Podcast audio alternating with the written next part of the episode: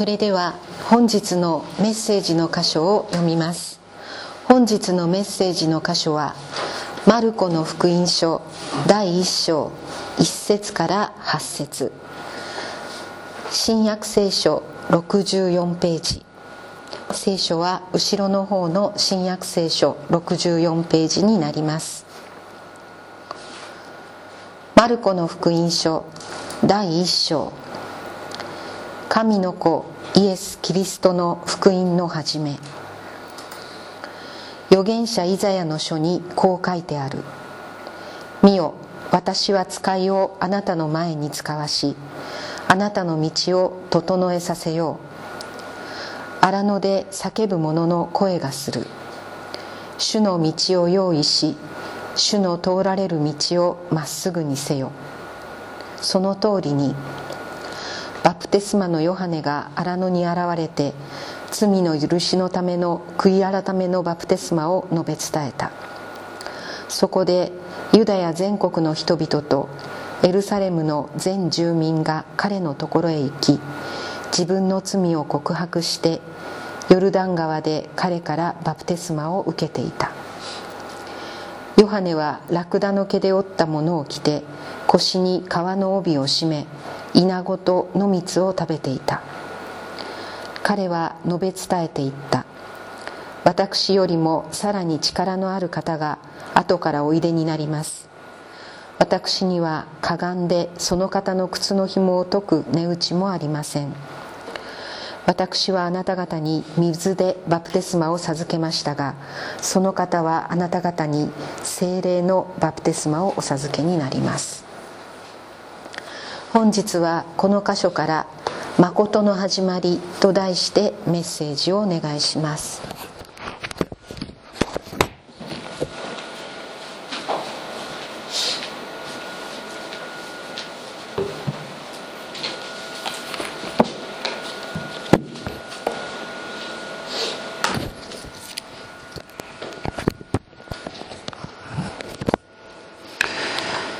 約10年前にキリストの平和教会を始めてからマタイの福音書ルカの福音書、えー、ヨハネの福音書そして使徒の働きと、えー、学び、えー、使徒の働きを読み終えた後イエス様が語られた8つの祝福について約2ヶ月間かけて学びました。福音書の中で残ってえー、残っているという言い方は変ですけどまだ読んでいなかったマルコの福音書を今日から、えー、読んでいきたいと思っています。マルコの福音書は4つの福音書の中で最も古いと言われています。そして、えー、マルコの福音書こそが、えー、最も、えーえーイエス・キリストの姿をよく表していると、まあ、歴史的なイエス・キリストの姿をよく表しているとも言われる、まあ、非常に重要な、福音書であります。今日はですねあの今司会者には1節から8節まで読んでもらいましたけども今日は1節だけ読みます。司会者に1節だけ読んでもらうのはちょっと申し訳ないと思って8節まで読んでもらいましたけども、えー、今日は1節を中心に読んでいきたいとこのように思います。まずマルコの福音書とはどういうものなのかということを簡単にご説明しておきます。成立は紀元60年代の後半と言われ最も古い福音書であります。そしてすでにキリストの福音が地中海世界に伝えられた伝えられているという状況の中でこの福音書が書かれたということですね。だから私たちがイエス様の福音に触れる状況とはちょっと順番が逆というか私たちはまず最初に聖書を読んでそれから、えー、信仰が自分の中に形作られていくというのが普通だと思いますけれども、まあ、当時は逆だったわけですね。人たち伝道者たちが地中海世界に散らばってでイエス・キリストの福音をまず口で語る。その時にはイエス様の伝記である福音書はまだなかったわけですね。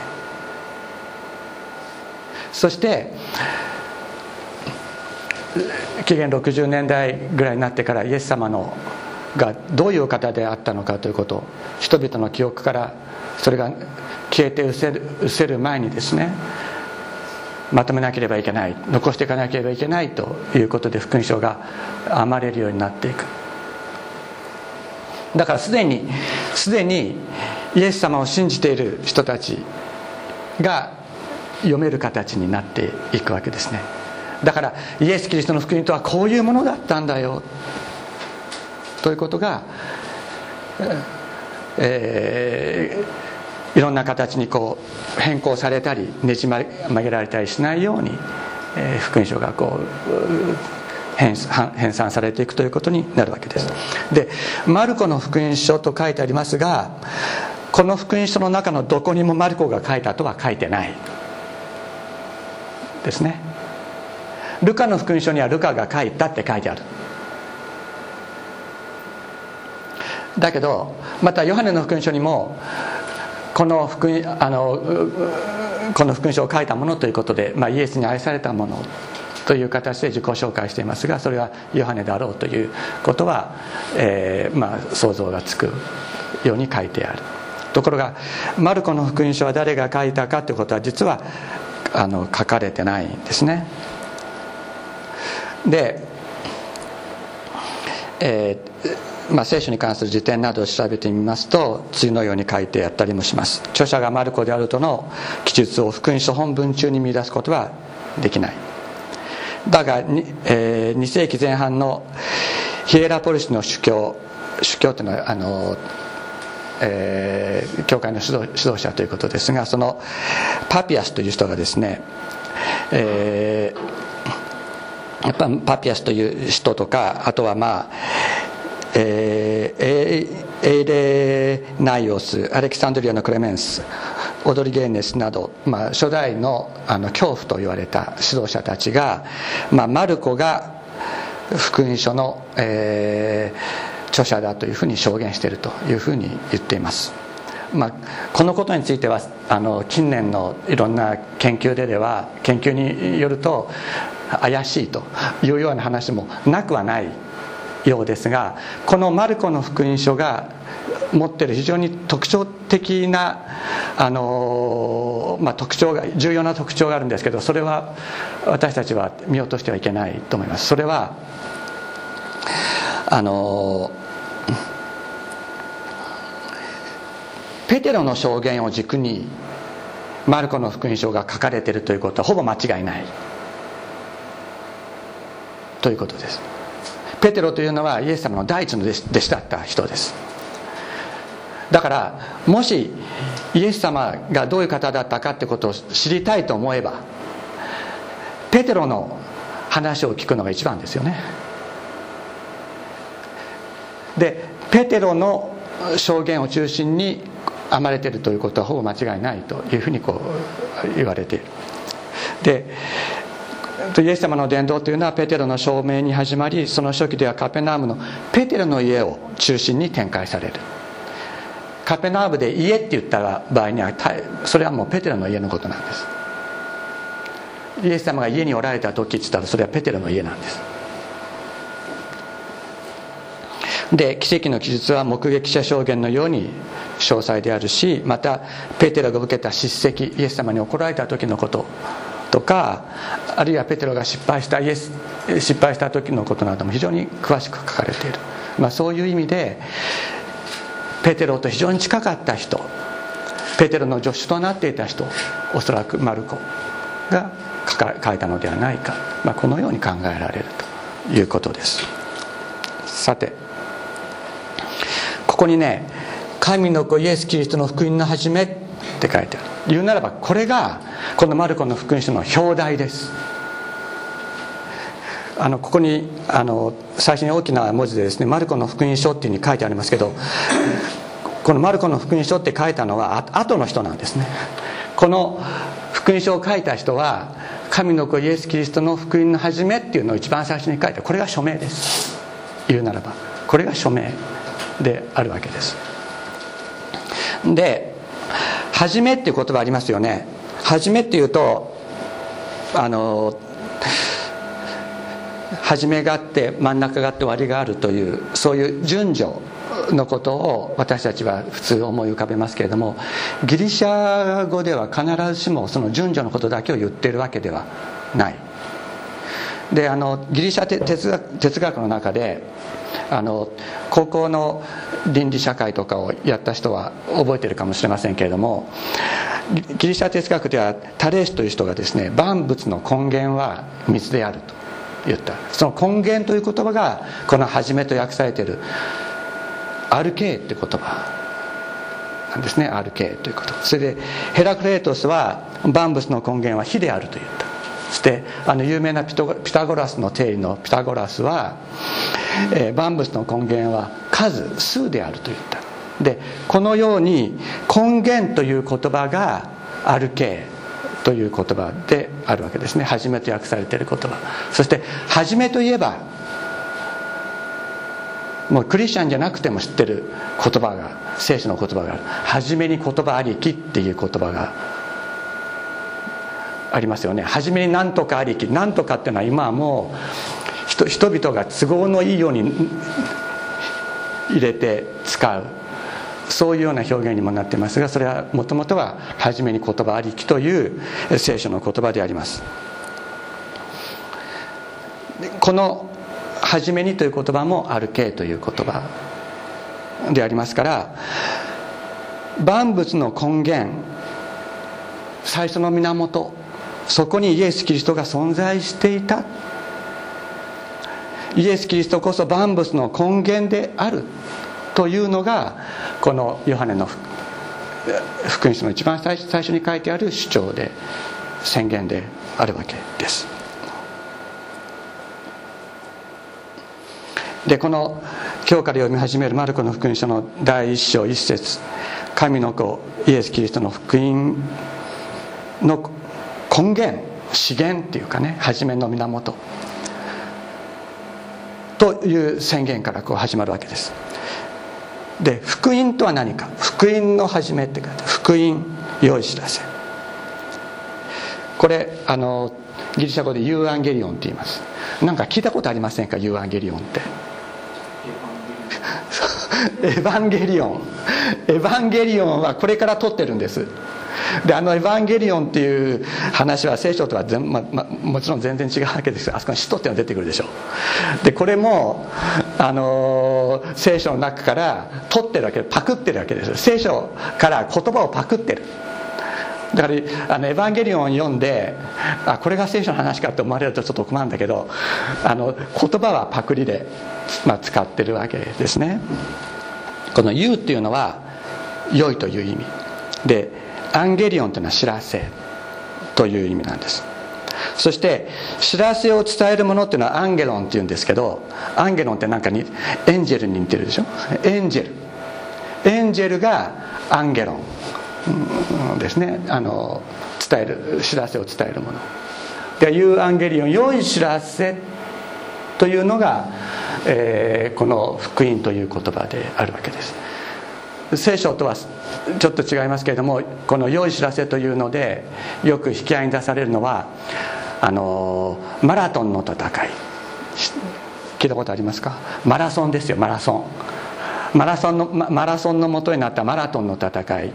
でこれは紀元前5世紀に、えー、ペルシャがですねちょっと弱体化していた、えー、ギリシャをあの攻めたギリシャ戦争。あペルシャ戦争っていうのがあった。それでその時に、まあ、ギリシャはですねあのアテネは、えー、ちょっとあの弱体化してたわけですけれどもあのもう西のですね大国のペルシャにこう攻められても絶対絶命もう絶対勝てないってみんな思ってた。そしてその滅ぼされてしまうに違いないというふうに思っていたんですけどもマラトンの戦いで奇跡的な大勝利を得るわけですね。そしてマラトンからアテネまで若者が死者として走ってですねそしてアテネに着いた時我が軍勝てりって言った。で、まあ、それが41.95キロ。本当は違う違うんですけどということでそれでマラソンマラソン競技が始まったというそういうことな、まあ、言い伝えがあるわけですね。あのマラソン競技の言い伝えとしては。その我が軍勝てりっていうのがユーアンゲリオン良い知らせの典型的なものだというふうにギリシャの世界の中ではこう言われていたわけです。だから良い知らせっていうのは良い出来事が必ずそこにあるわけですね。これ非常に重要です。良い知らせっていうのは必ずそこに良い出来事がある。でどういう良い出来事があるかというとその良い出来事によって自分自身が救われるという良い出来事がそこに存在する。良い出来事がないのに我が軍勝てるって言ったらどうなりますか？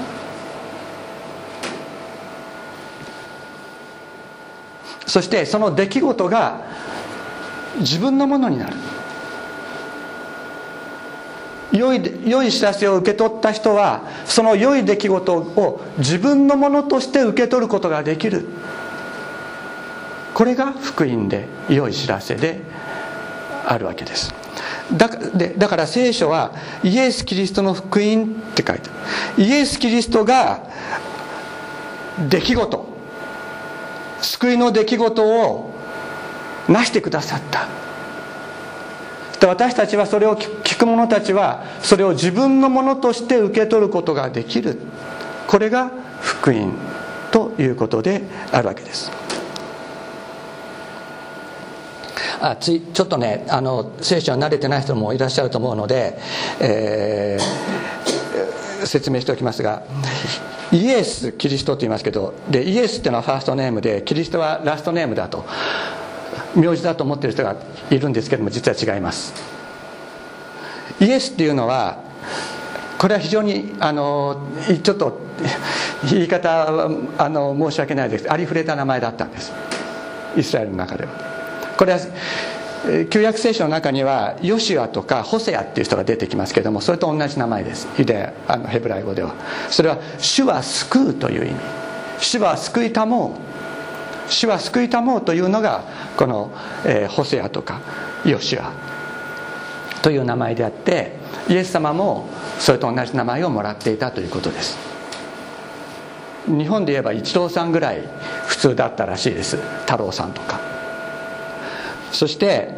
キリストというのは名字ではありません。これは称号です。称号で、えー、メシア。ヘブライ語ではですねメシアというんですけれどもそれは油注がれたもの。で王様とあと祭司を任命する時にオリーブオイルを頭からこう注ぐということがあった。でで油を注がれることによって王様祭司に任命される。でそれがメシアだ。でそれのギリシャ語訳がキリストということであるんですね。ですからイエス・キリストというイエス・キリストって言うっていうことはどういうことかというとイエスはキリストであるという主張をしていることになるわけです。だからあのイエスはキリストだっていうふうに信じない人はですねイエス・キリストって言っちゃいけない。そうなんです。いいですか？イエス・キリストっていうふうに言っちゃったら自分が思ってもないことを告白することになっちゃうわけ。じゃあ何て言えばいいかってナザレのイエスって言えばいいわけ。で すイエス・キリストって言うっていうことはイエスはキリストであるっていう告白なんですね。ですから皆さん私は皆さんにイエス・キリストって言ってもらいたいですね。ナザレのイエスっていうんじゃなくてイエス・キリストって言ってもらいたい。あるいはキリストイエスと言ってもらいたい。それが私たちの信仰告白であります。で王様にならなかったら王様になってローマから外敵からイスラエルを救わなかったらイスラエルの王様ではありませんからだからユダヤ人たちはユダヤ人ユダヤ人にとってはイエスはキリストではなかったわけです。どうしてかって言ったら王様にならなかったしローマ軍をやつあの追い払ってイスラエルにイスラエル王国を樹立しませんでしたからユダヤ人にとってはイエスはキリストではないということに今でもなってるわけです。でところがキリスト者の告白は何かというとイエスこそ王の王主の主だ。目に見えるローマ軍を追い払わなかった外敵を追い払ってイスラエルにイスラエル王国を建設することはなさらなかったけれどもイエス様は全人類の代表として悪魔と戦って勝った。あの十字架に十字架の上で。十字架にかかって全人の全人類の罪の許しを請うて十字架に血を流して悪魔の力を打ち滅ぼした。イエスこそ王の王主の主である。これがキリスト者の告白であるのです。本来自分罪深い自分が十字架にかけられなければいけなかったのに私ではなくてイエス様が私の代わりに十字架にかかってくださって罪の贖いを成し遂げてくださった。だから私は今救われてるんだ。イエス様こそ私の王です。私の主です。私の神です。という告白。これがキリスト者の告白であるのです。だからイエス・キリストってクリスチャンは告白するのであります。イエスこそキリストである。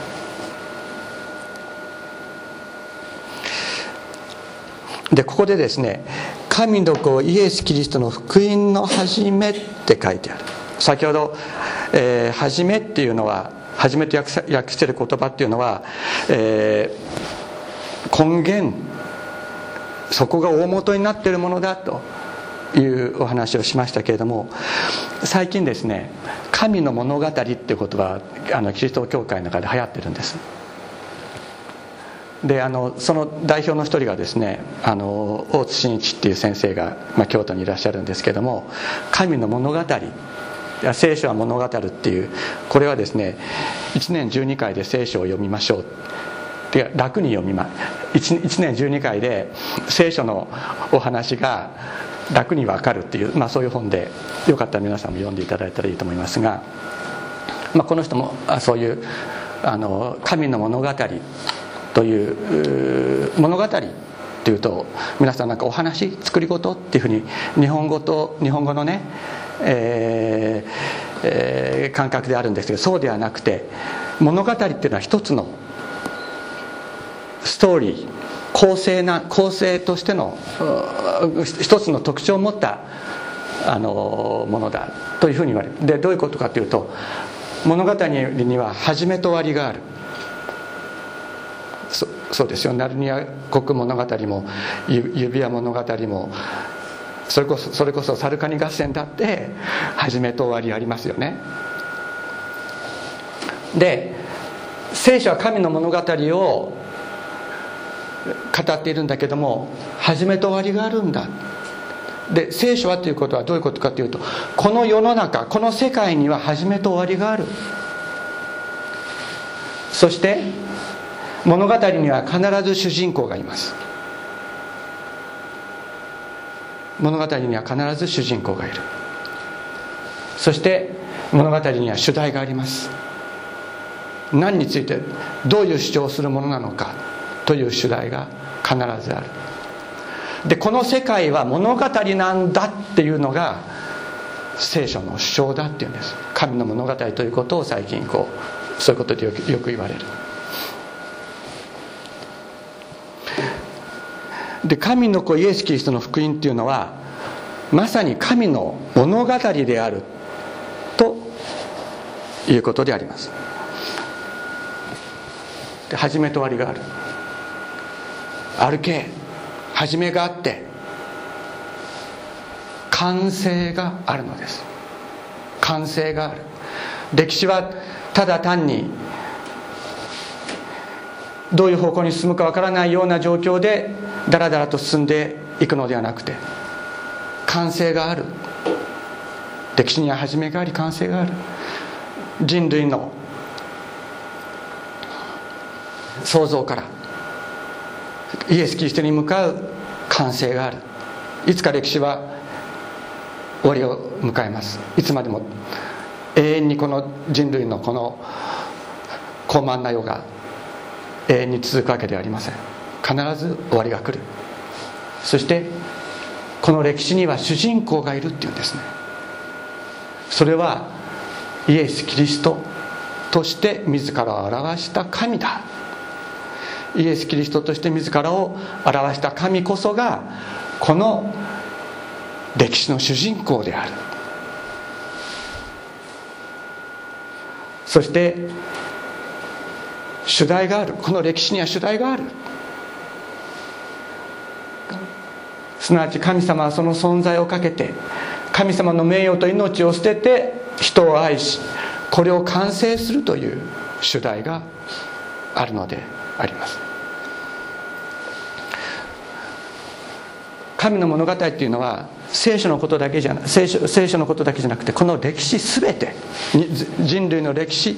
これここれこそが神の物語なんだということを聖書は教えている指し示しているのであります。それでこのマルコの福音書はどのようにしてイエス・キリストの福音が始まりどのようにして完成していくのかということを説くわけです。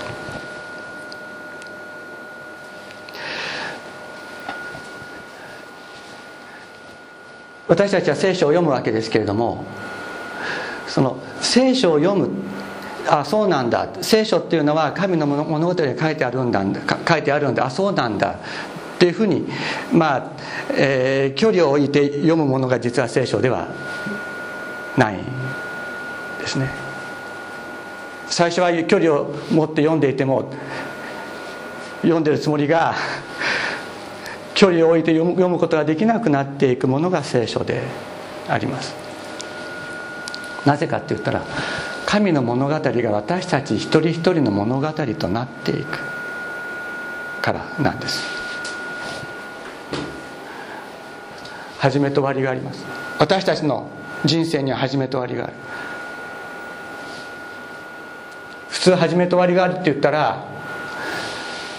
このように赤ん坊としておきゃーって言って生まれた時が初めでそして死ぬ時が終わりと思うでしょ？違うんです。違うんです。聖書が私たちの人生の始めと終わりという時にそれは赤ん坊として生まれ老人になって死ぬそれを始めと終わりと言ってるのではありません。キリストとの出会いこれが始めなんです。キリストとの出会いが始めなんです。そして肉体の死が終わりなんじゃありません。永遠という時の中で私たちの存在がイエス・キリストの姿のように作り変えられていく。イエス・キリストの姿となっていく。そのようにして完成されていく。霊が完成されていく。それが完成なんですだから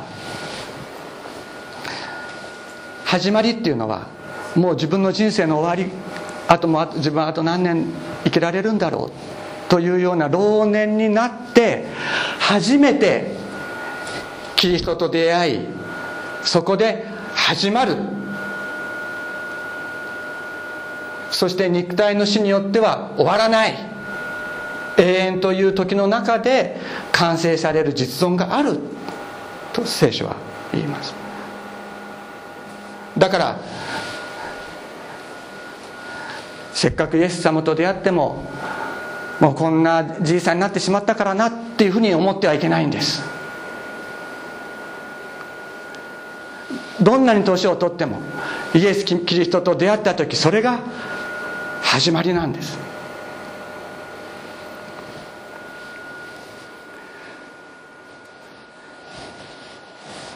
私たちの教会の仲間にですね今日はいらっしゃってませんが自分はイエス・キリストのイエス・キリストと出会う前に自分がどういう精神生活を送っていたかということを思い出すことができないという人がいます。つまり自分はイエス・キリストと出会ってあまりにも変わった。すっかり変わった。自分が前どういうような気持ちで生きていたのか。それを思い出すことが難しい。自分は本当に今イエス・キリストにあって新しいものに作り変えられたと告白する人がいます。私もそうです。私も大学生の時にイエス様に出会いました。私はその方みたいにですねどういう精神生活を送ってたか思い出すことができないわけではなくて私は思い出すことはできますけれどもだけどイエス様に出会う前の自分と出会った後の自分っていうのはすっかり違う。そしてイエス様に出会った時から新しいことが始まったんです。イエス様と出会った時から新しい人生を歩き始めることができたんです。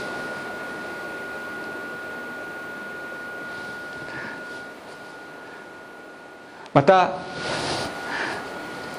初めて神は愛であるという言葉を聞いた時に自分の内側がすっかり変わった。そういう経験をした人もいます。新しいことが始まる。それは何によって始まるか。イエス・キリストとの出会いによって始まるんだ。そしてイエス様は出会った者たちを決して見捨てず永遠という時間の中で完成してくださる。私たち一人一人の中に神の物語が始まるのです。そしてその主人公は誰か。私たち一人一人です。ずっと人の言うなりになって人がこういうふうにしろっていう通りに生きてきた。それは自分の願う道ではなかったかもしれないけども逆らうことができずに一体自分は自分の人生の主人は一体誰なんだろうという思いで生きるということは人間はありますね。だけどイエス・キリストに出会った時から私たち一人一人が新しい歩みを始める。人生の主人公となる。病気が自分を縛っている。病気が自分の主人かと思うような中を通る人もいるかもしれない。しかしイエス様と出会った時からいやそうじゃない。たとえ病気があってもこの人生の主人公は私である。イエス様が私との手を取って歩いてくださる。そして私たち一人一人の人生には主題があるんです。私たち一人一人の人生には主題がある。私たちの人生には一人一人です。みんな同じじゃないですよ。一人一人です。一人一人違うはずです。一人一人の人生には意味と目的があります。イエス様がそれを与えてくださる。誰もここに集っている人の誰にもですね私はあなたの人生の目的はこれですからこうやってやりなさいって絶対言わない。言えるわけがない。なぜか。イエス・キリストと出会った時から新しい自分が目覚めて新しい自分が人生の主人公として歩き始めるからです。それはイエス・キリストとあなたと2人だけの関係において与えられるものであって宗教指導者とかそういう者たちが与えることができるものではないからです。もちろん私の人生の意味と目的はこれですよって口でペラペラ言えるようにはならないかもしれないです。それ言えることがいいいいわけでも必ずしもないですね。むしろイエス様が共に歩いてくださって私たち一人一人が人生の主人公として歩いていく。そこに希望がある。イエス様が導いてくださる。そのことを私たちが知る時にこの虚しかった人生今まで虚しさの中に潰れていた人生だったけどもいや人生は虚しくない。この人生には意味がある。目的があるんだと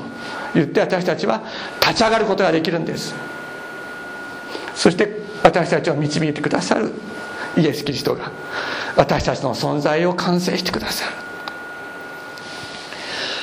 イエス・キリストの福音という出来事に出会う時にイエス・キリストの福音という物語に私たちが出会う時に私たちの人生の中にイエス様の出来事が物語が生き始めるんです。福音書はイエス様に出会イエスイエス様に出会った人たちのことも出てきます。イエス様のことだけじゃなくて。私たちはこの福音書を学ぶことを通してね神の物語が自分自身の存在の中に切り込んできて自分自身が本当に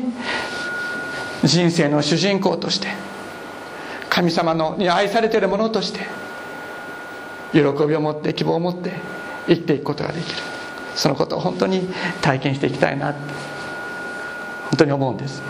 福音っていうのは、ね、我が軍勝てりってさっき言いましたけども喜びの知らせです。やった!そういう喜びをねあのもっと大きな喜び。もう巨人阪神戦で甲子園球場とかであの虎が勝ったらですねもう虎虎ファンはもう大歓喜しますよね、まあ、そんなものにそんなものにもうそんなことにですね比べることもできないような喜び。これがイエス様が私たちに与えてくださる福音です。このことをこのマルコの福音書を学びながら本当に私たち体験的に与え必ず与えられていくと思います。楽しみにしていきたいと思います。お祈りをしましょう。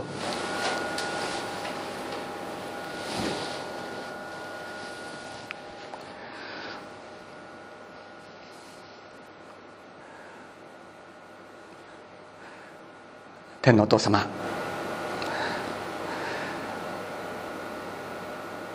私たちの人生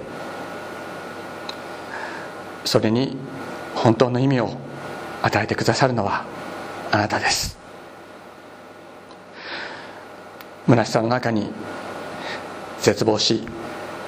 病気の中病気に縛られては絶望し人に支配されては絶望するような私たち人間にあなたは近づいてきてくださいました。そして私たち一人一人の人生の中にあなたは切り込んできて出会ってくださる神です。主イエス様今もさまざまなことで失望し希望のない中で愛げ苦しむ私たち一人一人をどうかあなたが憐れんで一人一人の人生の中に現れてください。天のお父様そしてあなたの物語が私たち一人一人の人生の物語となり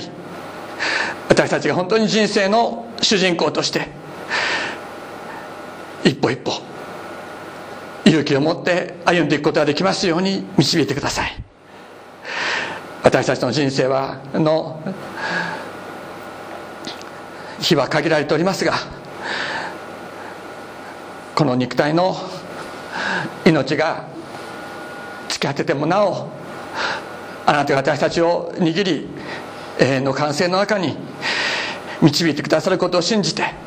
天のお父様あなたを仰いで生きていくことができますように助け導いてください。心から感謝して尊いイエス様のお名前によりお祈りいたします。アメン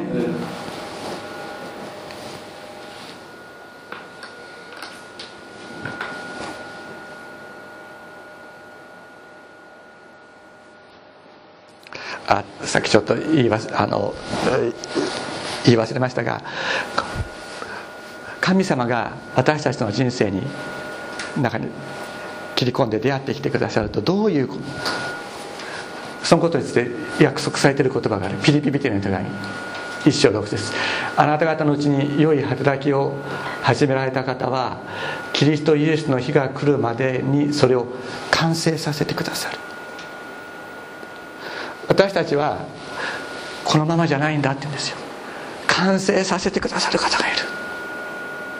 自分の頑張りによって完成するんじゃないんです。イエスのキリストイエスの日が来るまでにそれを完成させようっていうふうに言ってない。完成させてくださる方がいる。だからこの方に信頼しようって言うんです。2章13節これは口語訳聖書ですがあなた方のうちに働きかけてその願いを起こさせかつ実現に至らせるのは神だ。あなた方のうちに働きかけてその願いを起こさせかつ実現に至らせるのは神であってそれは神の良しとされることだって言ってる。だから僕たちイエス様を信じてキリストキリスト者になったらクリスチャンになったら完成それを完成させるために自分ができないことを頑張ってやんなきゃいけないって思う必要はないんです。それを完成させるのは神だ。ここに私たちの希望があります。